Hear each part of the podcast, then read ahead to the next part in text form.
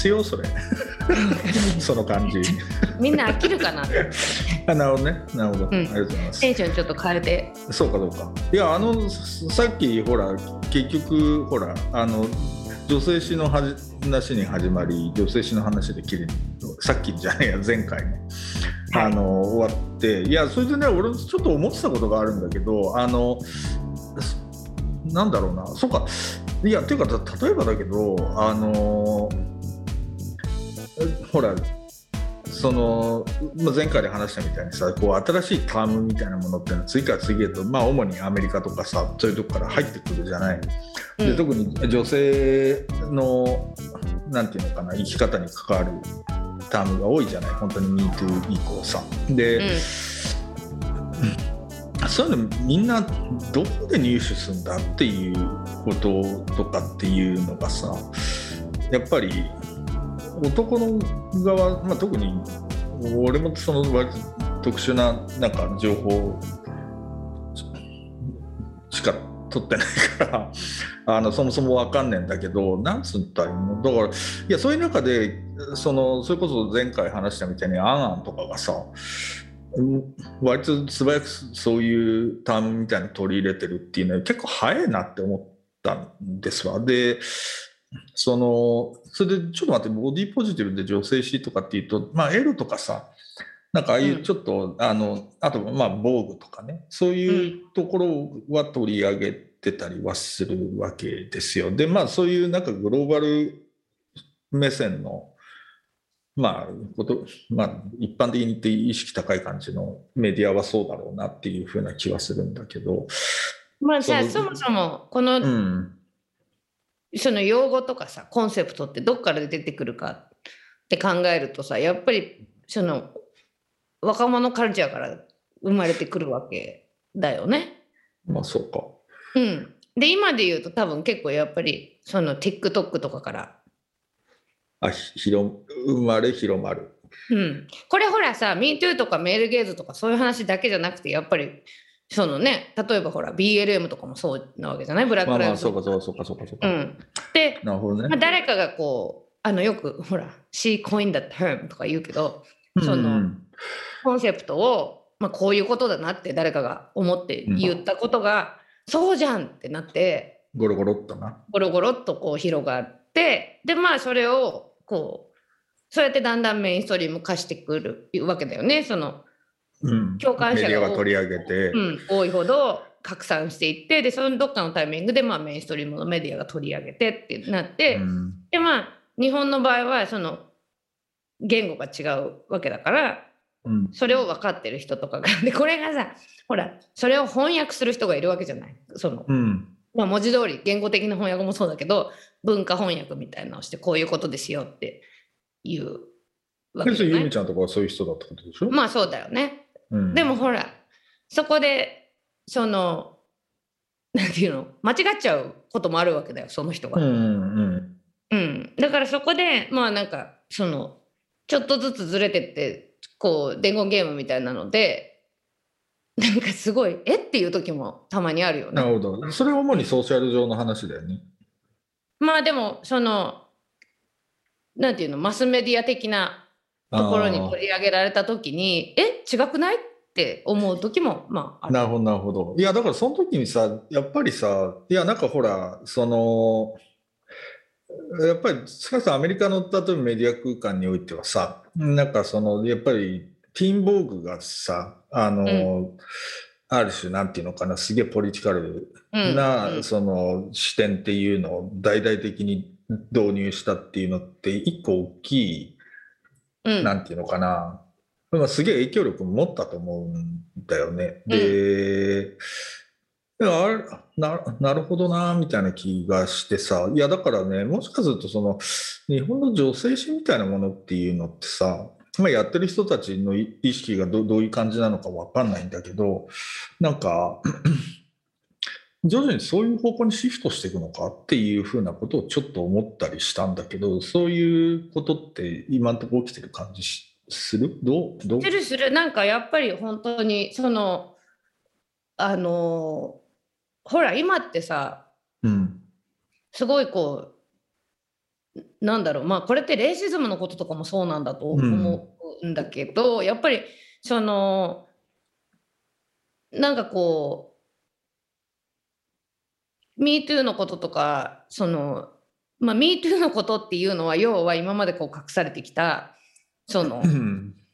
えー、と性的ハラスメントとかうん。あの職場のパまあ日本でいうとパワハラみたいなものとかうん。が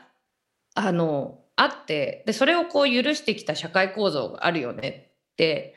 いう話じゃない、うん。でまあなんかそういうののたくさんあるレイヤーの中に、まあ、ルッキズムとかもうん。あって、なんでこうほらよくああのあるのはやっぱり職場で女性のルックを採点するようなイベントとかをやってた男子たちがとかさ、うん。とかっていうことがこういろいろ明らかになる中であこれって社会構造的なことだったよねってなってるうんわけじゃない。でそれをやっぱりこう日本の女性メディアを作ってる人たちの中にもああまあなるほどねって、うん、自分たちもそういう中でやってきたよねっていうこう認識の広がりみたいなのが起きている気がして。うん。でこうその女性向けコンテンツの中にもそういうこう新たなコンテキストみたいなものが、うん。そのまあアンアンのその特集は私見てないんであれなんですけど。でも、うん。そのうん。そこの目覚めみたいなのは起きてきてると思そうだから結構いやなんかその「あんあん」とかっていうのもその微妙にこうスライドしててつまりなんていうの？美乳特集ってさなんだそれっていうところもあるじゃない？微妙にそれやっぱモテってコンテクストすげえ強い感じで意識されてたような気もするしさう。そうなんだよね。だからその美乳の美っていうのは美しいっていうのはじゃあそうそうそう。乳がんで、えー、と片っぽ切除しましたけどそれも美しいです。みたいな話とかにはなってないと今想像するわけ。そうそう。だそう。だからなんなんだけれどもとはいえなんていうのそのモテみたいな話を基軸に美乳みたいな話っていうのが微妙に共感も得られなくなってきてる状況もあるような気もするわけ。あのえ相変わらずやっぱそそこを求めてる読者層っていうのもいるとは思うんだけれども、うんなんて言うんだろう、そこに対して少なくとも編集部はある程度意識的にならざるを得ないよなっていうところもあるような気もしててさ。そりゃそうだよね。うん。だってほらしかも今ってやっぱりそのと結構少なくない規模の人口がさうん。そのインスタグラムとか TikTok を通じて海外のものとかにも触れてるわけじゃない。そうそうそうそうそうそで日本もさその海外とか行ったことないけど全然そういうの詳しいっていう人とかいるわけでさう。いるいる。うん。でそう考えるとやっぱりその女性メディア作ってる人たちも今全然違う風景を見ないといけなくなってるわけで、そうだよね。うん、でそこをキャッチアップできるかみたいなことはあのすごい求められると思うんですけど、なんかこうあのほらアップデートアップデートって言うじゃない今うん。その価値観をアップデートしようっていうさ、のがあるじゃない。うん。だけどそのアップデートっていう言葉にすごい恐怖感を覚える人もいるからそれ使わない方がいいよみたいな話とかあったんだけど、うんうんうんうん。なるほどね。まあ、それ自体が目的化していくっていうかね。アップデート自体がね。っていうような話もあるしな。その、そのコンテクストが明確になってないまま、うん言葉だけがが入ってくるみたいな。いや、だからさ、なんかわかんないんだけど、うん。いや、それでね、俺、またこれ、これ、俺ほら、ツイッターとか見るときって基本的にタイムライン見なくて、あの、うん。と基本的にトレンド見てあとき、うん。気になるうん。岸田首相とかって検索してみんな何言ってるかなとかってそういう使い方してんだけどなんかね、俺のほらそのツイッターのせいなのかよくわかんないんだけど俺やたらミモレっていうメディアが出てくるんだよ。でこう講談社の面白い。知ってるよ？女性誌、女性メディア、ね、ミモレってあんじゃん。うん。あれとかもさなんか今日もなんか出てきてさ。なんか45歳定年制みたいなこと。まあそれはちょっとブログっぽいものなんだけれども、なんかそういう話が出てきてさ。結構ちゃんまともな記事なわけ。あの、うなんか別にええ偉そうで 恐縮ですが、面白いなと思って読んでたんだけど、なんか、なんか女性質がなんか、えなんか、なんかポテンシャルある空間なのかっていうのは、なんかちょっと、なんかちょっと思ったんだ、今日。なんかねあのー私もあのー今すごいこうほら前にもちょっとその話したと思うけどでその女性向けメディアみたいなものがこうジェンダーというものがねこれだけ流動的になってる世の中女性にわざわざ半分人口半分に限定してなんか作るみたいなことが、そのどういうことなんだろうかっていうのはずっと考えてて、まあ確かにでもそうだね。うん。そのまあ2022年の課題の一つっていうか私はまあやっぱりこう最終的には何年かの間にこうマガジンまあ今ね佐久間が徐々にだんだんそういうふうになりつつあるわけなんだけどこうやっぱり女性まあ女性メディアというか自分メディアをもう一回あのこうもうちょっと雑誌っぽいやり方にしたいっていうのが次の野望の一つだからまあなんかどういうふうどういう自分が今やるとしたらどういうふうかなっていうのをあの妄想してるんだけどね。うんうんでもこうやっぱりその女性が生きるっていうことの中になまつわるあ女性が生きることにまつわるこうさまざまなトピックってあるじゃない。まあうん。そのでその例えば働くとかさ。うん。うん。いわゆるこうモテるとか何食べたいとかこうっていうことだけじゃないじゃない。いろいろあるじゃない。もう介護の問題とかさ。まあまあそりゃそうだ。親の問題、うねそのうん。仕事健康の問題とかさ。健康の問題、うん、そうでそこをやっぱり今までちゃんと救ってこなかったよねっていうのはあるわけ。その女性が現実として生きてる上でこう派生するさまざまなトピックがあるのにその割とこう今までのこれ別に日本だけじゃなくて多分それこそティーンボーグとかもそうなんだけども、うん。その今まではやっぱりこうビューティうん。ーホロスコープとかそういうことにやっぱりすごい偏ってきたと思うんだよ。別にホロスコープバカにしてるわけじゃないよ。あの合格していただ面いただけで。白いうん、う。ん。そう。えっていうかそうなんだよ。なんであれ女性シーンばっかあんだよっていうのはそういうのが好きな身身としたわ俺がワイヤーでやってた時にやっぱこれでほなんかホホロスコープやろうぜみたいな話しててうん。量子量子占いっていうのができないかって提案して調べさせたことある。そ クォンタムホロスコープみたいな。うはいはい。でどどうだ？ダメだったの？じゃあいや、それ、誰か適当にでっち上げられる人いないかなとかって言ってたんだけど、あの、その、あんまり誰も真面目に考えてくれなかったって。相手にされなかったってことだ。そうそうそう。あの、うん適当に言ってみただけっていう。そう。いや、まあ、それはそうだよな。そう。だから、いや、なんだよ。いや、俺もさ、なんか、うん、そう。いや、俺ね、なんか、ほら、例えば音楽の世界とかでもさ、やっぱりさ、今面白いのは女性が圧倒的に多いっていう感覚あるわけ。うんで、なんか、まあ、変な話だけど、じ女性ばっかりの音音楽史ってあったら面白いのになっていうふうにちょっと思ったりするわけよ。うん、思ったりするんだけど、俺がやるのは変じゃん。そうな。そう、だから、その、なんか、そういうの、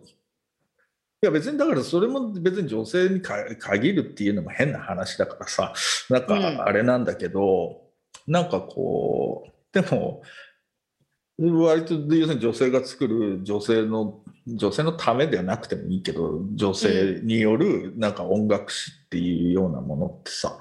なんかしかもそういう観点からで俺知りたいことは結構あるわけ。知りたいことというかそのミュージシャンがうん。何を考えてるのかっていうねで面白いんだよやっぱりあのなんかほほら男のミュージシャンってなんていうのかな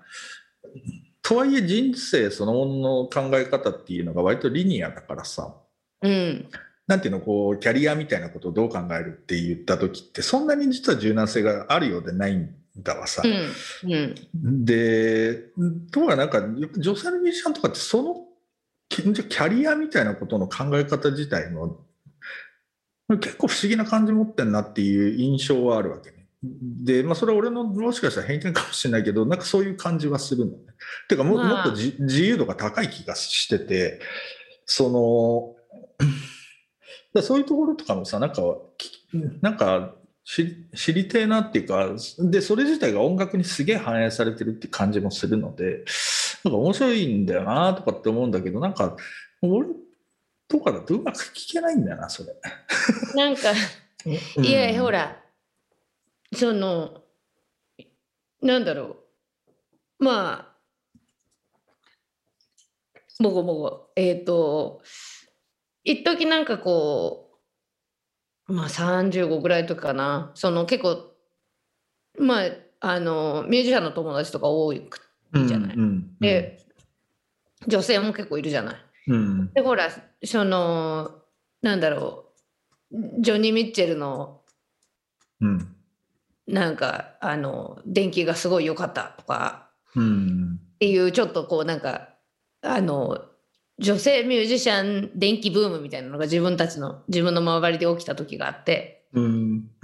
で私もちょいそのそんなに真剣には見てないけど、まあうん。一応パラパラってや見た時とかに、うんとかあとはやっぱりドキュメンタリーとかさうんうんで見た時に本当にこうその時実はすごいめいっちゃって。うんなんていうのこうもうそのジョニー・ミッチェルみたいな人でも、まあ、ジョニー・ミッチェルだけじゃないよ。うんそのやっぱりすごい男性に翻弄されたりとか支配されたりとか、っていうことが起きるわけよ。絶対その女性ミュージシャンとかロッカー大成した人でも結局やっぱりそういう話になったりとかするわけ。でそのなんか女性であることと男性であることの多分こう大きな違いの一つはやっぱりこう支配されるっていう可能性があるっていうことうんなんだよね。でそこに、まあ、恋愛だったりこうその力関係だったりうんまあ仕事でもね。と肉体的な力だったり、まあいろんなことがあってうんで支配されかねないっていう。でそれでこうそういう女性ミュージシャンの物語とか読んでると必ず絶対支配されたり、うん。こう自己決定権を与えられなかったりみたいな話とかが絶対登場するわけ。うんうんうん。でそのこんなに才能ある人たちでもうん。とかさあとこれどっかの原稿に前書いたことあるけど本当になんていうの？例えばさマドンナみたいなさスタジアム埋められる人でも、タブロイドの世界になるとさなんか浮気されたとかうん。なんかやつれたとか太ったとかさ、そういうことばっかり取り沙汰されるっていうさ、うん。うん。でなんかそれがすごいなんかこう理不尽な感じがしたよね。ううん。ん。そう。な。いやだからなんかそのなんかな。いやいやだからそのいやうんちょっとよくわかんないけどそいやのほら今うんごめんごめんどうぞ。いやいやだからそのメメディア空間みたいなものっていうのはそれでね昨日かなたまたまシンラっていうメディアやってる人からさあのリニューアルしましたんで見てくださいとかっつってあの情報が送られてきてでなんか結構そのまあ社会課題と文化みたいなテーマにこうシフトちゃんとしてやろうと思いますみたいななんかそういう宣言文みたいなのがあったりしてなんか意外とももしかしたら期待できるのかみたいなことをちょっと思ったりもしてね。でほらなんて言うんだろうな。なんかやっぱりちょっとそのメメディアに求める言説みたいなものっていうのもさ、なんかこう、なんつったらいいのかな。こう、ある一定の方向性みたいのが、うんもう一回見えてきてるような気もするんだけどなっていうことをちょっと思った次第っていう話なんですわ。で、その時にもしかすると女性誌と言われてたものうんっていうのがうん結構なんか強いドライバーになるのかもなっていうことをふと思ったっていうそういう話なんですけどね。あのね、本当にね、おっしゃる通りだと思うんですよね。やっぱり今、女性メディアすごい面白いしね。そのあそう？ん、あのーほら、ティーンボーグとか、あの、リファイナリーとかもそうだけど、う。うん。まあ、やっぱりその、こう、女性が作ってるコンテンツがやっぱりすごい面白いなって、とはなってる。それなんでなんだろうね。なんでなんだろうねっていうか。それはやっぱりね、今までちゃんと語られてこなかったっていうことだと思うんだよね。その、なんていうのかな、女性だっていうことにいまつわる、こう、あれ、あれこれとか苦悩だったりとか、うん。その、なんだろう、いろいろ反省があると思うわけ。ほら、例えばさ、今、えーまあ、あの最近本当にね、私も女性の物語ばっかりこう聞いたりとかしてるから、な何聞いてたっけと思ったけど、例えばほら、うんあの、ブリタニー・スピアーズがさ、うんうん。すげえやってるな。うん。で、これって、その、割と私さ、ブリタニー・スピアーズのことに関してはさ、社会全体すごい間違ったよねって思ってる。うんうん。それはそういう話になってるよね、割とうね、みんん、な。その実際ほらその頃生きてなかった人もいるかもしれないけどそのブリタニー・スピアーズがこうなんていうの？クレイジーさんみたいに投影された時あったわけだよ。うんうん、でその、まあ、時代背景で言うとほらマイケル・ジャクソンが養子取ってその子供の一人をベランダからこう、ん ねこう足で吊り下げちゃうみたいな事件とかあってさこうセレブっていう人たちはちょっとおかしいみたいなこうなったりとかしてプッツンみたいな。プッツンね。ププッツンみたいな。そう。で、ブリタニーなんてもう本当その、でン、その時、でもさ、考えてみたらものすごい若くて、うんその、あっという間にこう、なんていうの、お金を生み出すマシーンみたいなのを作っちゃった人で、で、でもなんか彼女はやっぱり子供を作りたいみたいなのでさ、うんうん、で結婚してでもなんかそそういう感じだからもうこの人はベビーシートをつけないといけないということも知らないみたいなうん。描かれ方をしてでまあその結果そのこの人はその保護者が必要なんであると。っていう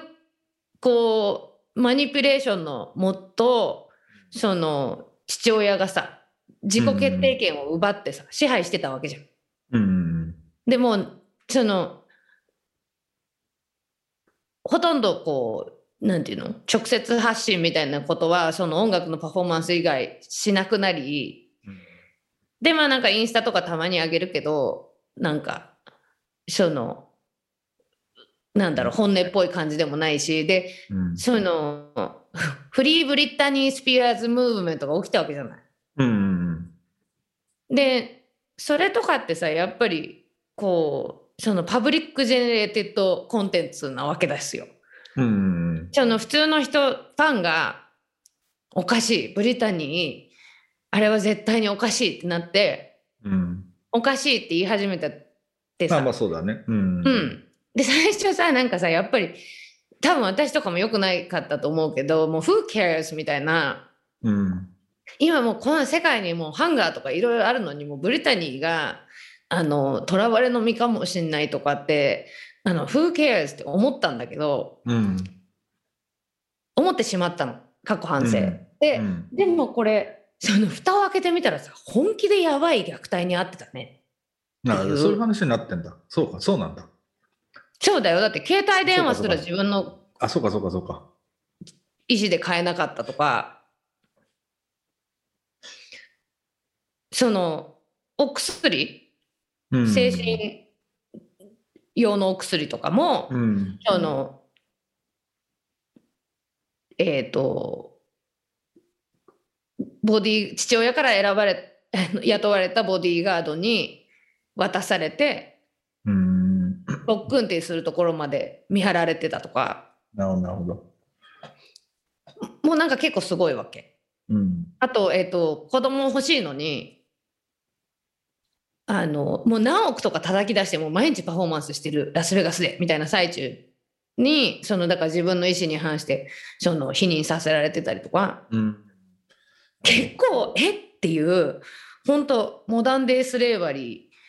でそれで,、でこれはそのあの実はもっと大きな問題がそこに相談す存在するっていうことが、えー、と分かったのはそのコンサーバトシップっていう、えー、と保護者制度ね。うん。でそれっていうのはまあこうその一回メンタルやられちゃった人とかうん。あとえっ、と、まあ、障害者とかうん。そのいやこの人に本当自分の決定とかできないんでみたいなので、うん自己決定権を奪われてる人たちがいっぱいいるんだっていうことがブリタニーのおかげで、まあ、明らかになった。なったっていう、うん。そうなんだよな。まあしかもでな、あれ結構、ブリタニーはやっぱり SNS 前なんだよね。いや、あの、ほら、いわゆるタブロイドの、うん。ある種の黄金時代っていうか、パパラッチのそうそうそうそう。黄金時代そう。の中で、結構、だから、なんかえインターネット的な、その何かっていうのと、パパラッチ、たいわゆる大衆史的な何かっていうのが、すげえ怖い感じで、ハイブリッドした状況の真っ只中で、潰されたって、そうそういう感じだもんね、そう。で話ね。そのブリタニー問題においては結構やっぱりその女性メディアも含めてうんメディアはやっぱりそのなんていうの？普通アーティストコンテンツみたいなのに結構やっぱり乗っかったんだと思うんだよね。そうだね。完全にそうだったよね。うんそうだからみんなそう、ブリトニーか国章みたいな感じだもんな。そうそうそうそうそうそうそう。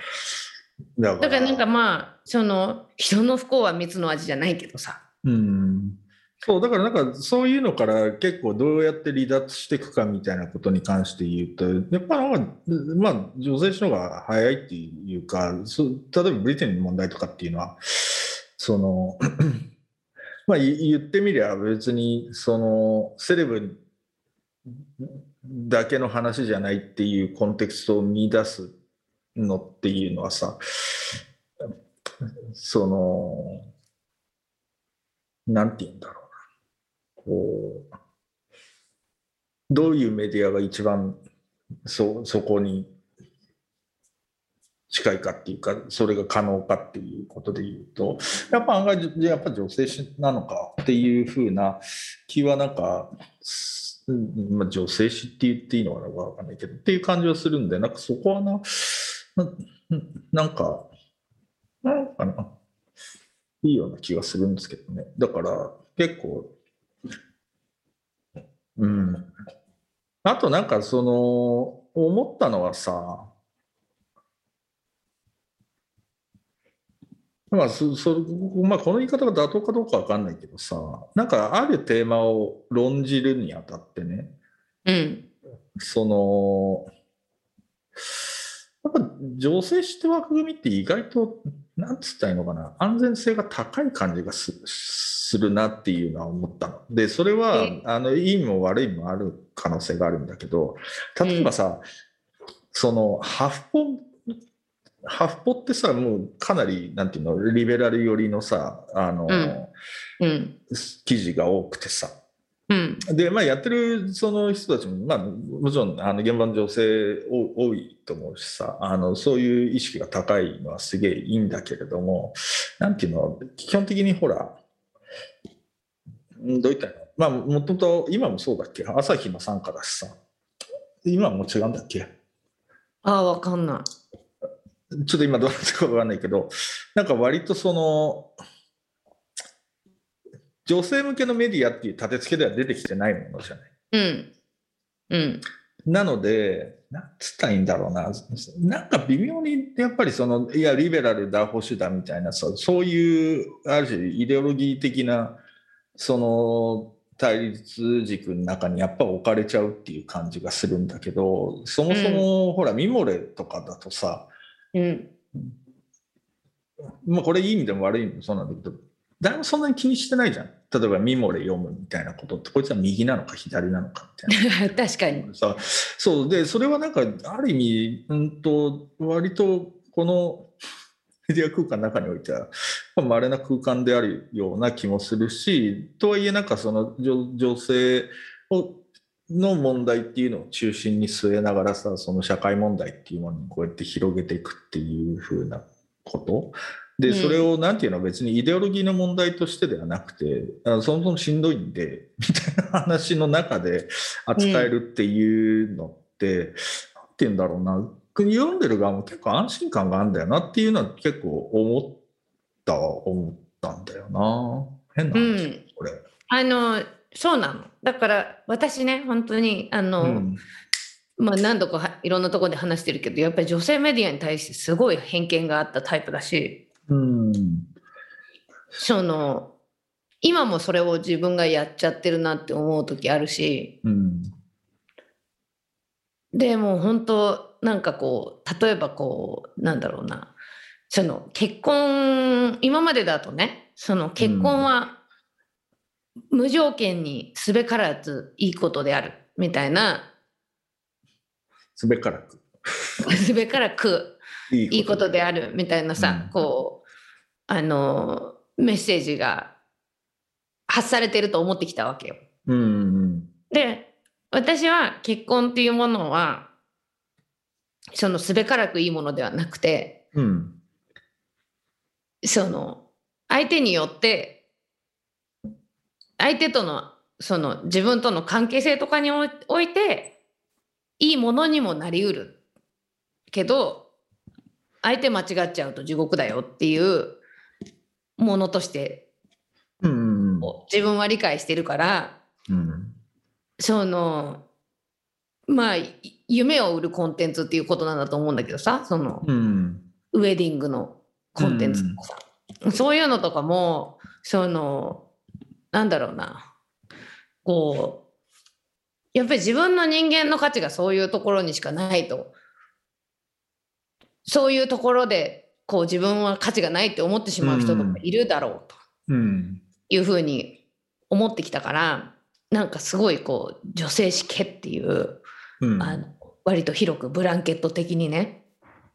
まああれだな。プラダを着た悪魔におけるアン・ハサウェイだな、あのニューヨーカーで働きたかったんだけど。そうそうそうそうそうそう。浅い浅い、な。うん、と思ってきちゃったけど、うん。やっぱりこうなんていうの？本当になんだろう？しこの社会しんどいよねっていうまあほらこれって男性にとってしんどくないよっていう話じゃなくて、うん。そのこういうこうジェンダー規範に基づいた社会構造って、結構本当にその不幸じゃねっていううん。のをこうそのリアルにうんこう作ってる人も当事者であるといううん。考えると、うん。それを語れるっていうのがこう、うん。いわゆる今までの女性メディアの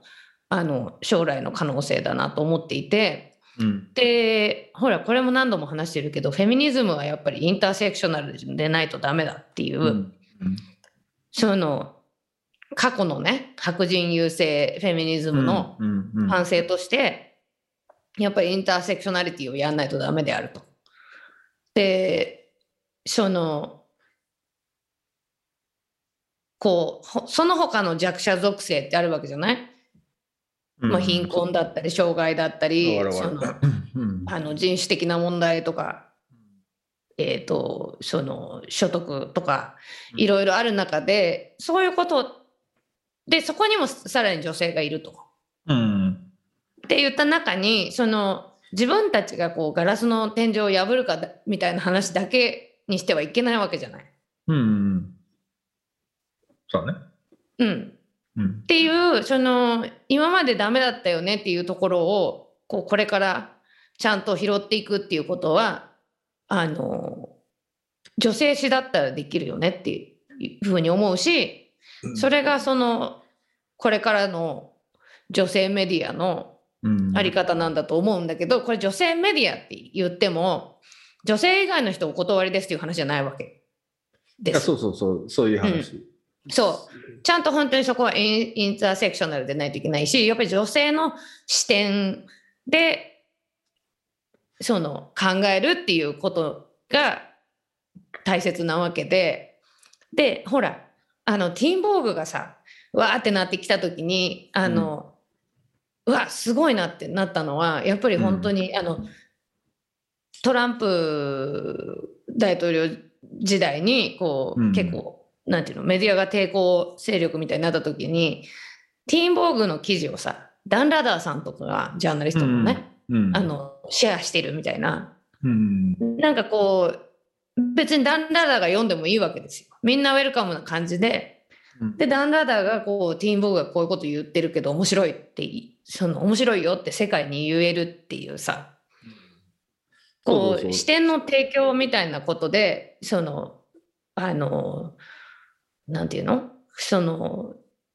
こう女性の側からこういうふうに見えてますよっていうことをうん、あの伝えられる可能性を秘めてるなと思います。そうなんだよ。うん。そう。いやだからさそのこの間それなんだっけな？なんかボーチェとかもなんかよく出てくるんだ俺のツイッターに。それなんだろうね。女性女性アーティストをいっぱい見てるから出てくるいやそういうことでもないんだけどな。そ結構それ開いちゃうからなんだと思うんだけど。開いちゃうからなあいや、それわかんない。なんか、それ、これ、ボーチェだったと思うんだけど、いや、それこそ、あの、元 AKB の前田敦子先生のインタビューとかが載ってるわけ。今年30歳とかつってさ、はいはい、まあ、いわゆる普通の女性っぽいインタビューなんだけどさ、てか内容読むとさ、なんつうの？まあ、今っぽいコンテクストなんだよな。あの、普通に離婚して結婚どう思うかみたいなことを、うん、まあ、すげえサバサバ答えててさ、いいインタビューだったと思うんだけど、なんかで、多分なんか、じゃあそ、まあ、ボーチェだからいくつぐらいの人が読むのか、ちょっと俺、あんまりちゃんと把握してないけど、まあ、同世代が読むんだとしてもさ、うん、なんか、その、さっき由美ちゃんが言ったのは、本当に昔の女性誌が持ってたようなさ、なんか、こう、素敵な奥様像っていうのがこういうので、みたいなものっていうのが、どんどんどんどん解除されてって、だって前田敦子だよ。前田敦子が普通に離婚してんだよ。すげえなとかって思ってさ、うん、すげえなっていうか、なんか、あの、うん、とか、まあ、そういう感じだよなっていう話なんだけどさ、さ。当たり前なんだよね。当たり前なんだよ。そうでまあそれについてこうなんか別に隠し立てもしないしなんかまあいいこともあったけど悪いこともあったみたいな話。でまあそう。でそうするとほらなんていうの？その下の世代とかっていうのがそれ読読むかどうか知らないけどさ、まあ、だんだんそういう幻想も解除がされてくるよなっていうふうな気もしてだからなんかそっちのある種のなんていうのかな言説のアップデートっていうのかその時代にこうちゃんとアラインした感じっていうののはなんかいいもんだなと思ったけどねでそれがさあの現代メディアとかさなんかに例えば同じ内容のものが載ったりするわけそれこそ長谷川京子のさ長谷川京子先生はあのランジェリーのブランドやってらっしゃるんですよ。調べたところ。うん、でそれをさ例えばそのアンアンのインタビューだとさ、まあ、かなりボディポジティブっていう文脈でそのその女性にとってランジェリーとは何かっていうような話が語られてるんだけどそれがさその現代ビジネスって言うんだっけ、うん、マネー現代とかのサイトになるとさ、うん、なんかそので長谷京がさその、まあ、自分の会社自分のブランドのランジェリー着てさなんかインスタに写真上げてるみたいなのを取り上げてさもうなんか、うん、美しすぎるみたいなさっていうとのコメント続出みたいな記事になってるわけ。うん、わかるよ。だからこのこのギャップは結構すげえなととかって思ったでしょ。うん、だからいやこれだからちょっとそそれはどんどん広がっていくとなるとねこれ結構やっぱ危険な話だなみたいな気はしてさ。うん、で結局さっきのダン・ラザーの話ってさやっぱり本当に社会のリアルな声っていうのはむしろこっちに反映されてるんじゃないかっていう危機感でもあるわけじゃない？多分、うんうん、いわゆるだから CBS ニュースとかそういうところが取り上げてるような話っていうのはまあ少なくとも遅いし、うん、実はそのビビッドなものではない可能性があるっていうふうなことでもある、ね、そうなのかもね。そうそうそう。だからその感じはやっぱなんかすげえあるんだよな。なんか、いやまあ、だから長谷京の、その、いやなんかな40何歳だか分かんないけどさ、あの、ランジェリー姿がさ、こうなんか、これならやれるみたいなさ、なんかそ、それ？みたいな。だから、そうそうそう、だから、その対比っていうのはやっぱりちょっとやっぱりみんなか実は両方あってただ一方の側はもう一方の側が必ずしも見えてない。特に男性側からその女性誌側で語られてることとかっていうのは本当にブラックオフィスになってるっていう可能性があるのが結構これは有々しき問題だなっていうことはその男性側に対する危機感として思うっていう感じだな。あのそれすごい大切なポイントですよね。私本当にあの今、このこのこれから自分のこうあり方みたいのを考える男性はぜひあの張り切って女性メディアを見ていただいた方がいいって思うんですけど、うん、あのそれこそ私ねあのその今話題に出たメディアから名前外してもらったんですよ。ああそっかそっかそっか。うん。あ、それそうか、ボーボーチェだったっけ？違ったっけ違う違う違う。あの、えっ、ー、と、オンライン現代。そっかそっか。現代ビジネスオンラインってやつ。現代あのあのメディア、ちゃんとメディア名が書いてないんだよ。また間違えちゃった。そうそう。現代メディアオンライン。違うか。まあ、現代だよね。そうそう。それで、その、まあ、あの前からなんか名前はずっとあって、うん、プロフィールとか置いてあって、うん、でまあでもそこのその編集部に知ってる人がいるかどうかみたいなのでちょいちょい書いたり書かなかったりみたいな感じだったんだけど、そのまあ外してもらったのはえっ、ー、と例えばフラウとかに書いても、うん、そっちに乗るわけ。そうだよね。うん。であの本当にそのいいコンテンツもあるよ。例えばほら、うん、浜田恵子さんがさ片山さつきさんとああれ面白かったな。そうあの夫婦別姓について議論したっていうのとかさ、うん、あれ面白かった面白かった。そう。で例えばああいうこうトピックをその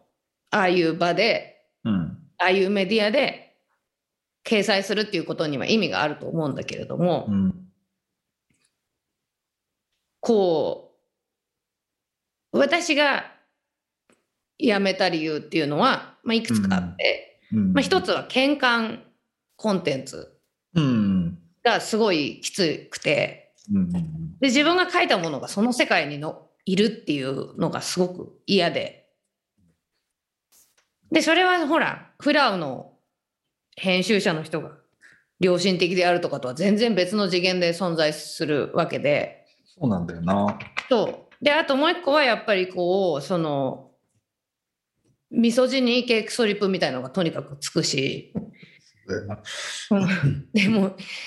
私の世界からもういいらないわ、それってなって。うんうんうん、で、こう、そのなんだろうな。ビューみたいなこととかより、その、うん、私は自分のクオリティライフの方を重きを置いてんで。うん。いや、そりゃそうだよね。そう、うん、なんかそのこうやっぱりたくさんの人に見られた方が世の中の考えとかを変えるそのポテンシャルは高いかもしれないみたいな考え方もあると思うんだけどな全然そう思わねえよな。うんもともとなんかさそんなそんななんかこう美しすぎるみたいなことえ美しすぎるっていうのはボーチェか。いや、それはあれだよ。違う違う。あの、マネ現代。ああそうかそうか。なんかこうまあこうじゃあ今のはなしね。はいでなんかそのなんだろうこう今までの社会構造のいびつさみたいなものに貢献しているうんメディアに違う考え方とかを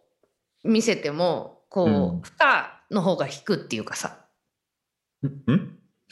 こう負荷の方負荷を自分から引き寄せちゃうっていうかそれをやることで。いや、そりゃそうだね。うん、だからそう考えるともうそのやっぱりこう自分も一人の女性として生きていて顔とか名前とか出してなんかあのものを言ったりとかしてる中で一人だし一人っていうのはまあ独立した存在だしその安全性みたいなことっていうのはすごい真剣に考えてるからね。うん。そこのわざわざこう今までの価値観を固定しする側のメディアにこう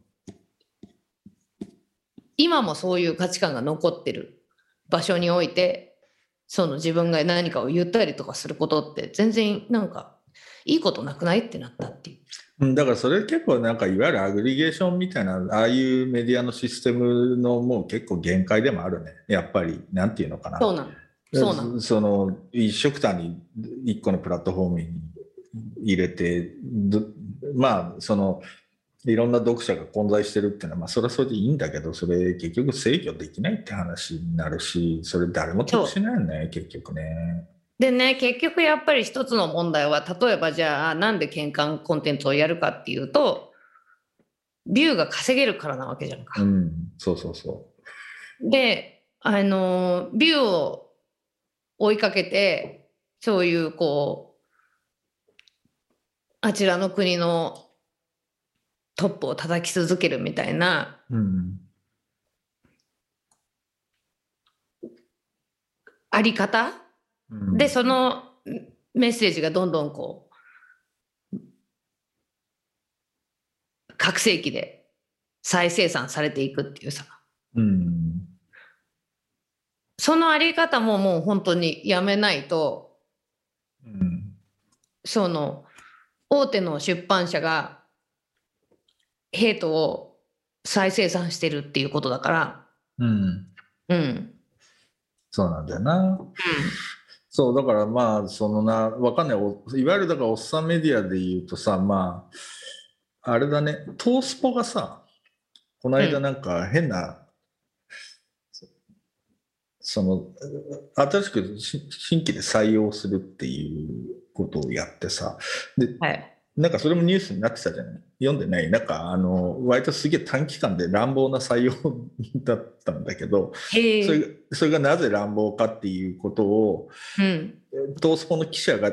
自社の人事部にこれどういうやつなんですかみたいなことを取材ししたっていうのがそれ東スポの本しかなんかノートかなんかに上がっててそれ自体が結構バズってたんだけどなんかもうあのいやそれが面白かったのは何て言うんだ自分たちが会社として持ってる危機感とかなんかそのどういうふうに変わっていかなきゃいけないかみたいなことっていうのを結構割とあのその是非はまああるとしてもかなりその透明性高く語っててもうそういうの自体をちゃんと語っていかないとダメだっていう姿勢は割と見れたの、でそれがね結構良かったんだよなっていうことはあちょっとあったりしてだから意外となんかトースポとかにその本当に面白い女性の記者とかがどんどんどんどん入ってったりすると意外となんか面白い感じでだだからあのある種の下世話の面白さみたいなものっていうのをキープしながらもってかあの立ち位置みたいなのをキープしながらもうん。なんか割とこうなんていうの？まあオルタナティブっていうと大げさだけど。うん。なんか違う視点のいわゆるもう旧来のおっさん目線じゃないメディアみたいなものにななり得る可能性があるのかもなっていうようなことはちょっとあってもうまあ半分やけくそみたいなところもあるからさ。スポーツとかになってくるとさ。うん。もう結構頑張って違うことやんないとその存在意義みたいなものっていうのが担保されないっていう 危機感はかなりあると思って、まあ、なんかそういう意味でなんかある種の面白さが出てくるといいなっていうようなことはちょっと思ったかなっていうかやっぱメディアの停滞ぶりってもうこの間やっぱりまあそのまあ、自分も含めてだけどなんかやっぱりなんかちょっと無残なものが でまあ大手の新聞とかまああんまり期待もできないんだけどなんか意外とフリン,、フリンジと見なされてたところでうん。なんかちょっと まあそこはフリンジであるがゆえにさ見える景色もあるよなみたいなことが割となんていうのそのアクチュアリティが高まってるかもしれないなっていうふうなことを、まあ、昨今ちょっといくつかの事例で感じましたと。いや本当本話当あのねなんか今の話を聞いていて思ったのはやっぱりこうかつてのマスメディアって、うん。その本当にこうやっぱりこうオブザーバーとしてうん、そのそうね。ちょっと俯瞰でこう、上からな？上から見るみたいなことが正解であってでこうその例えばじゃあメディアの中の不祥事とかってさそんなにこう自分たちで検証しなかったりとか、なんかこう自分たちのことは棚に上げて言ってるみたいなところがあったわけじゃない。でそれをこうそのでもメディアまあフェイスブックとかも含めてのなんかまあいろんな意味でのメディアだけれどもメディアってすごくこう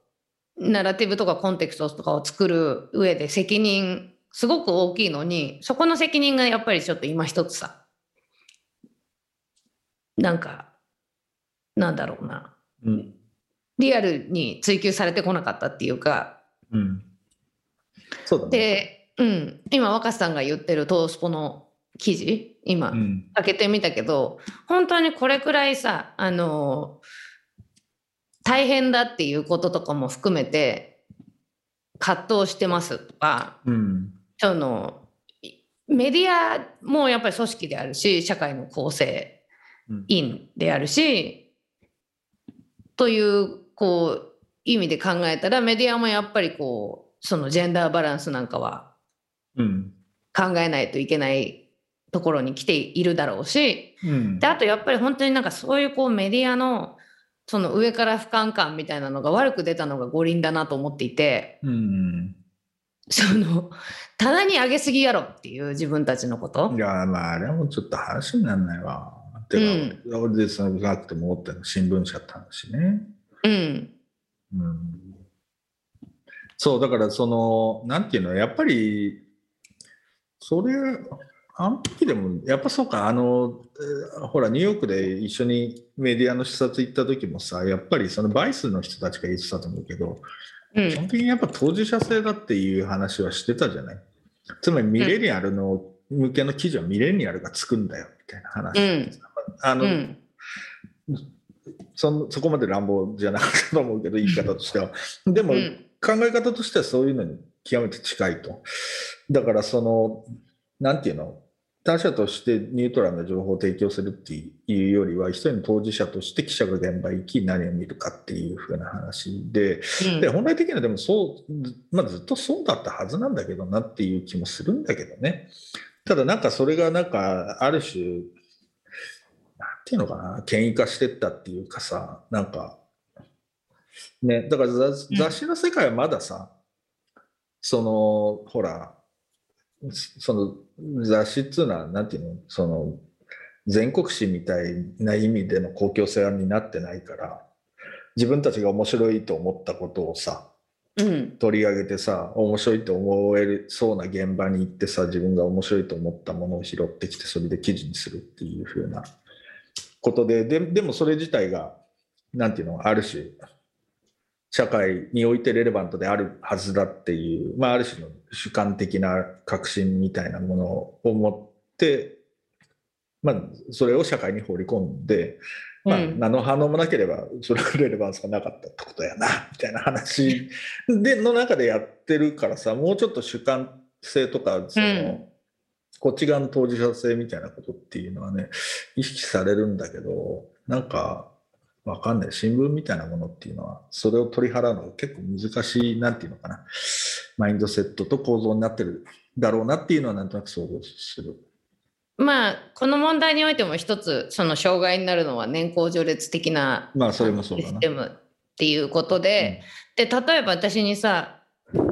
Z 世代についての本を書きませんかって何回かあったわけ依頼が。おうおう私が書いたらおかしいじゃんって。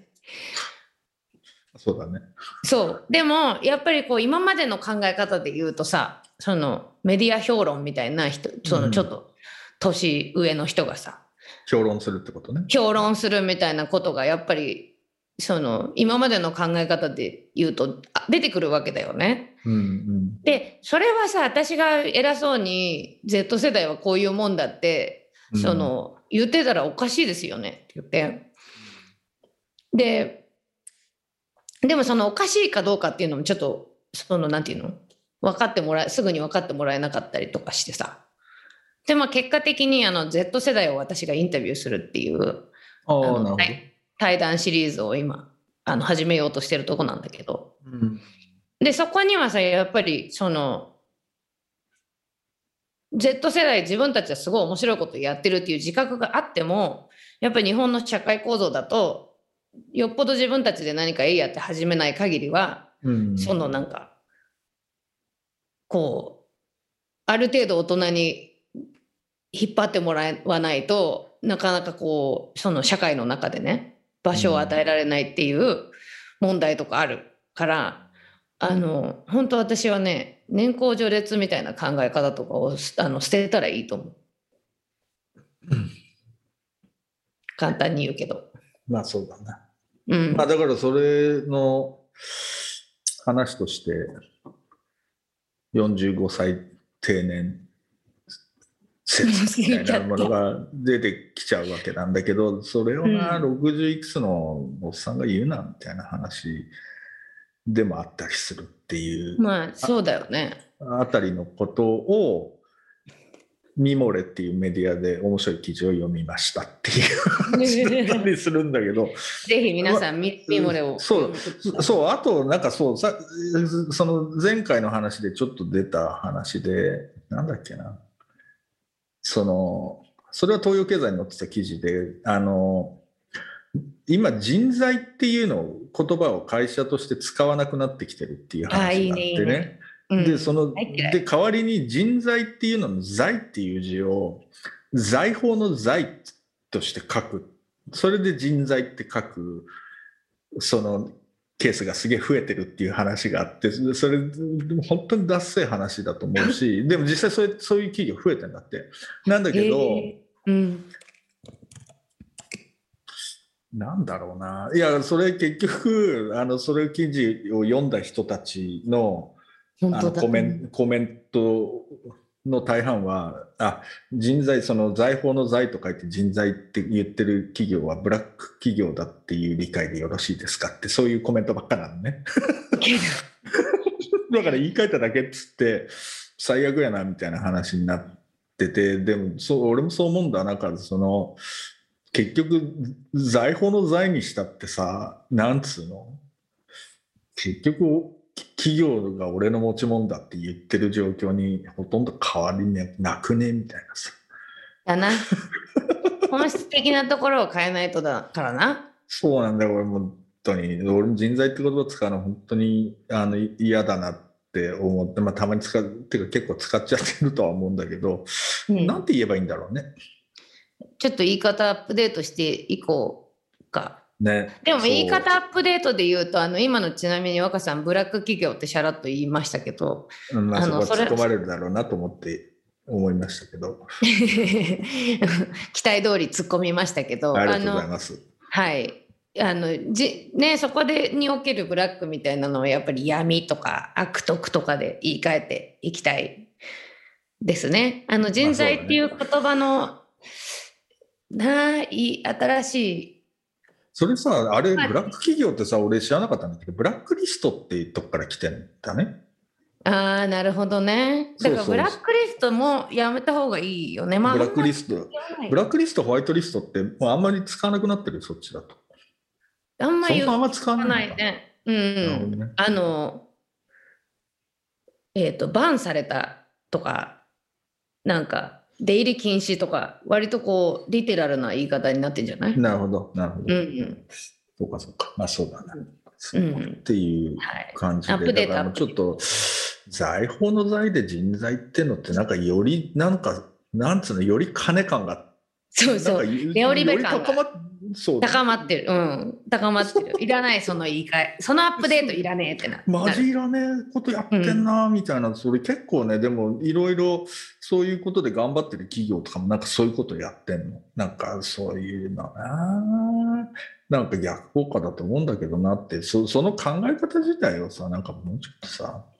だからでも HR って言い方もだからそう考えてよくないんだけどねヒューマンリソースってなリソースそうそうそうそう。人間、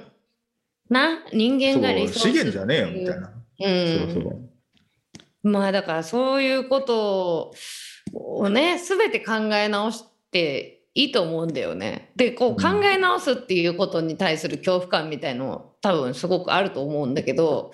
これあのいいことだからっていう。そうなんだよな。うんそう。まあ、ちょっと、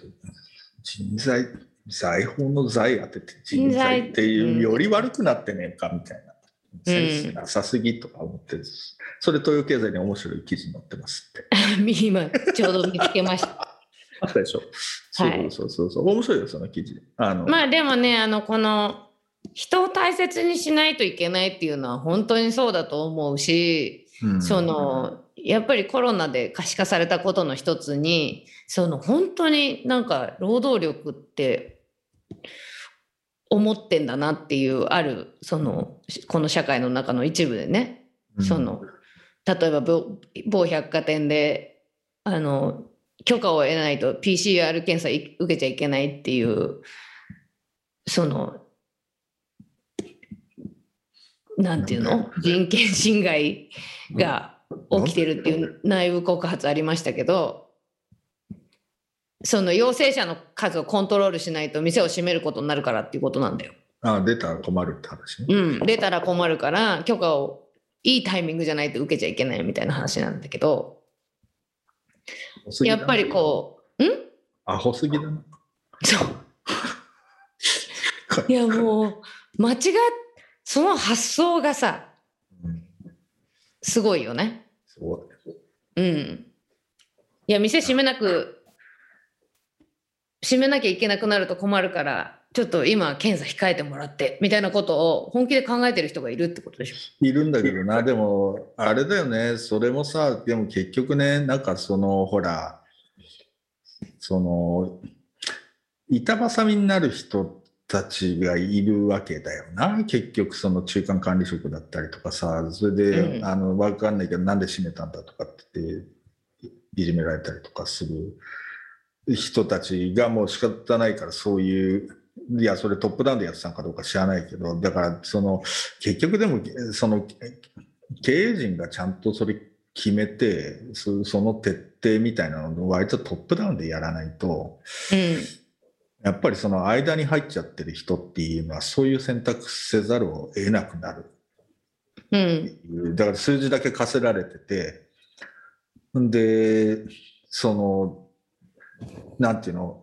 陽性者が出たとかってことになっちゃってさ、なんでお前うん PCR 検査行かせたんだみたいなことをさ、なんか役員に詰められるみたいな状況にに置かれちゃう人がいるってことだよね。だからそれでも経営層っつうのは何を仕事としてしてんだっていうのは本当に思っちゃうけど、どうなんでしょうかね。私はそんな大企業の経営とかやったことないので、あの、大変なんだろうとは思うんですが、でもその分割といい給料もらってるはずだよな、みたいな気もするんだけどね。うん。わかんない。いや、だから結構、うん。うん。まあね、その、ほら、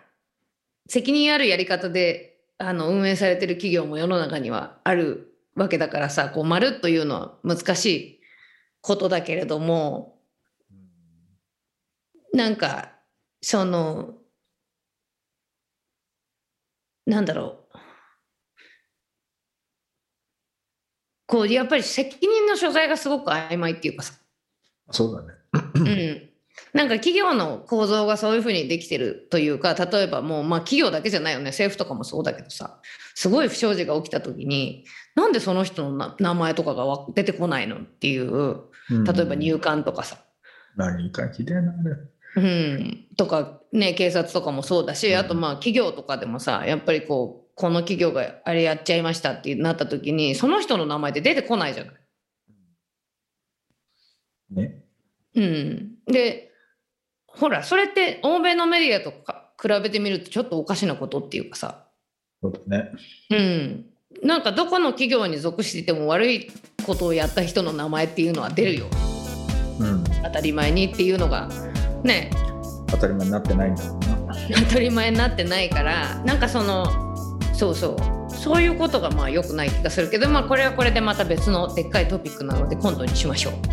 OK。そんなことで、あ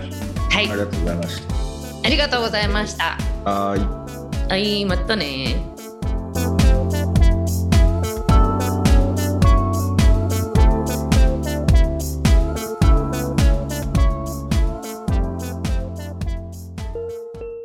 文化人類学者の松村慶一郎です昨年ポッドキャストで配信した働くことの人類学を一冊の本にまとめました活字で読むことで改めて仕事とは何か考えてみませんか？